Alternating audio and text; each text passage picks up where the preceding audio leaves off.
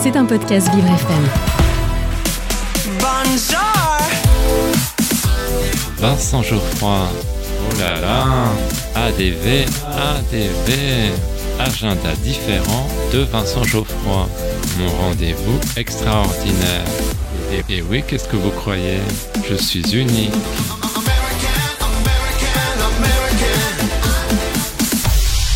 J'ai un secret pour vous. Aujourd'hui, dans mon agenda différent, je vous parle du nouvel album d'Yvette Leglaire. Mais chut, ne le répétez à personne. Son troisième opus s'intitule Place aux femmes et est donc exclusivement féminin. Yvette fête déjà ses 20 ans de carrière et le moins que l'on puisse dire, c'est qu'il s'agit d'une artiste atypique. On se souvient de sa prestation déjantée dans l'émission de M6 La France a un incroyable talent.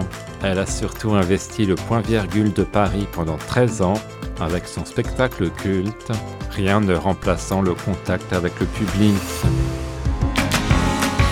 J'ai été conquis par ses 16 chansons inédites, dont certaines flirtent avec la musique électronique. Il y a un titre emblématique qui s'appelle Place aux femmes. 22 chanteuses et artistes féminines de renom y ont participé, notamment Chantal Latsou, Stone, Fabienne Thibault, Lucide Bossonge, Marie-Paul Bell, Ziz, Sophie Darel, Elisabeth Buffet ou encore Karine Dubernay. Place aux femmes de toutes les générations. Place aux femmes Pour qu'on n'oublie jamais leur nom. Place aux femmes À celles qui ont changé l'histoire. Qu'elles gardent une place dans nos mémoires Place aux femmes Il y a aussi un hommage émouvant à Anne Sylvestre. Anne, ma sœur Anne, j'ai si peur des lendemains. Anne, ma sœur Anne, je cherche mon chemin. Deux chansons ont été composées par Marie-Paul Bell, notamment Je ne suis pas une drag queen, où la chanteuse affirme sa singularité. Son look est pourtant inimitable. Je suis invité sur les yachts pour amuser les gens de la haute et le champagne coule à flot quand je leur fais mon numéro. Et on découvre bien sûr l'intégrale de Marie-Paul Bell. J'ai épousé un gentil garçon, un amoureux de mes chansons. Ce n'est pas pour la bagatelle, car son amour est spirituel.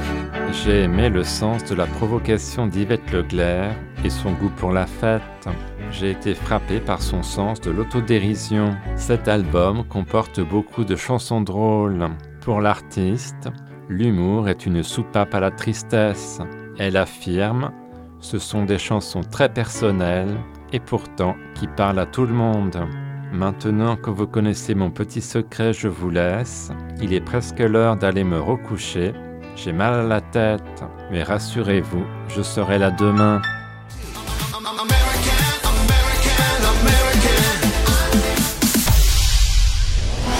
C'était un podcast Vivre FM.